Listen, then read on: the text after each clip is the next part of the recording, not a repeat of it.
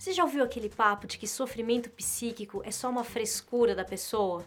Ou então que depressão, que ansiedade, pânico são coisas de quem não tem o que fazer? Então, esse tipo de fala revela um preconceito que diz que as coisas da mente, da nossa subjetividade, do nosso mundo interno são menos importantes. E isso não começou hoje.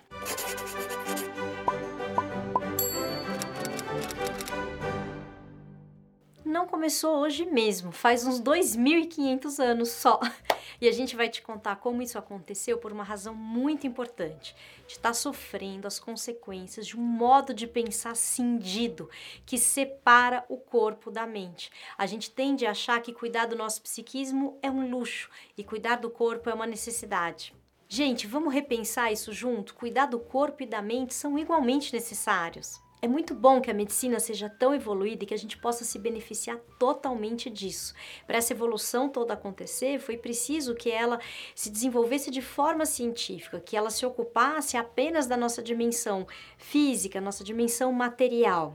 Em grande medida, foi por causa dessa separação do corpo e da mente que surgiram as ciências biomédicas. Mas daí, para a gente começar a desvalorizar o nosso sofrimento psíquico, como se ele não existisse ou como se fosse uma frescura, tem uma distância imensa e tem consequências muito graves.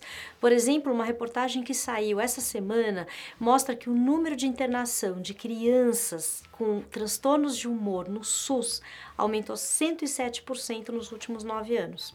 Se a gente pegar a idade de 10 a 14 anos, o índice aumenta para 300%. Quer dizer, a gente está construindo uma sociedade que não está sabendo lidar com o mundo interno das nossas crianças. Mas não são só as crianças que sofrem, são inúmeros os casos, os relatos de burnout de adultos nas empresas, o aumento assustador dos números de suicídios entre jovens e adultos. Você pode ler essas reportagens aqui no descritivo do episódio, também na nossa página no Facebook. Lembrando que essa mentalidade cindida que existe hoje é tão forte que tem até mesmo gente que não acredita que a mente exista, que acha que tudo o que acontece no nosso mundo interno é fruto de reações bioquímicas e podem ser tratados essas questões apenas usando intervenções físicas. As interpretações, as motivações, os desejos, os sonhos são exemplos de fenômenos de linguagem, assim como os sofrimentos subjetivos e os transtornos mentais, como a psicose e a esquizofrenia. É claro que esses fenômenos de linguagem encontram equivalentes no corpo que podem ser identificados. São dimensões complementares, mas estudadas e tratadas por conhecimentos distintos, a medicina e a psicanálise. A metáfora para explicar essa diferença é a de um celular, que tem uma parte eletrônica equivalente ao nosso corpo, mas que precisa de aplicativos para funcionar, que seria a parte da linguagem. Quer dizer, o cérebro seria o hardware e a mente, o nosso psiquismo, seria o software. Então vamos ver como tudo isso começa. A gente vai contar para vocês a história das origens míticas da medicina, a história que pode explicar um pouco por que dessa supervalorização dos tratamentos do corpo em detrimento dos tratamentos da mente. A mitologia grega já previa que isso ia acontecer, toda essa separação. Quem descobriu isso foi o Paul Diel, um psicanalista austríaco que partiu das dinâmicas psíquicas para revelar o sentido dos antigos mitos. Para nossa história de hoje, a gente precisa conhecer o simbolismo de três personagens míticos: Apolo, Quiron e Asclépio ou Esculápio. Apolo era a suprema divindade da saúde e da harmonização da alma.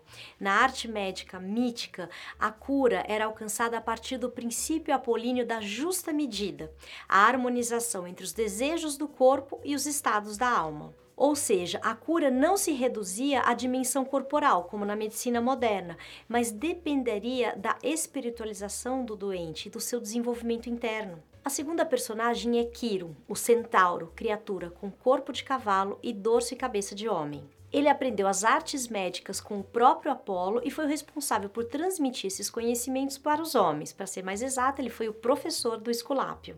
Já Esculápio ou Asclépio teria sido o primeiro médico humano e responsável por trazer o símbolo da medicina ao mundo, o bordão com a serpente. A serpente domada seria o símbolo da vitória do espírito sobre o princípio de todo o mal, e a clava seria a vitória sobre a banalização da vida.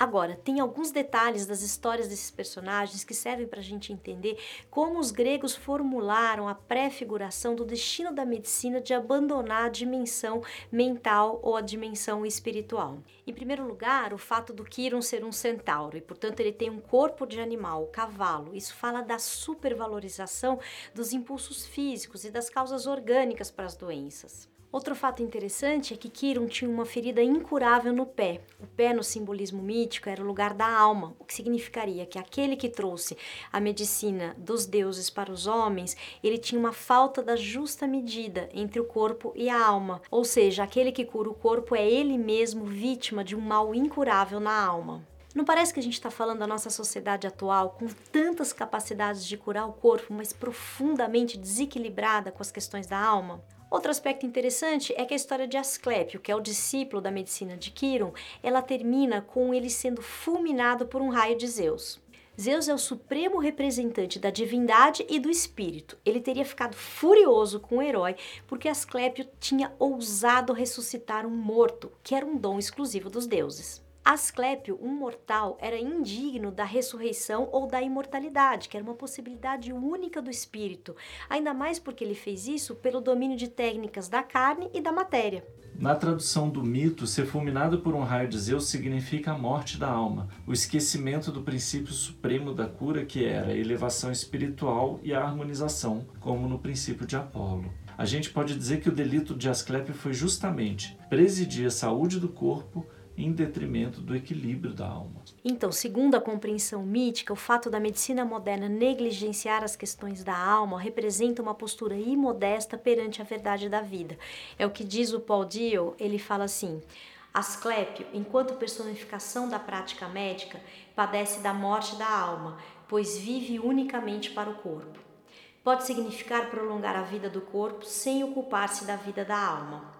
Portanto, o simbolismo da morte do herói da medicina significa que a arte médica, Asclépio, é condenada pelo espírito, é fulminada por Zeus, porque, querendo abolir a morte, seu esforço desgarrado dirige-se exclusivamente ao corpo, à matéria. O que a gente quis mostrar trazendo essa história não é que a medicina de hoje esteja errada, que isso fique claríssimo. Como a gente disse no início, é muito importante que a gente tenha tido tantos avanços. Mas a lição do mito é que a gente não pode desconsiderar o mundo psíquico ou o mundo interno, que eles também são fundamentais para a nossa saúde e para o nosso bem-estar.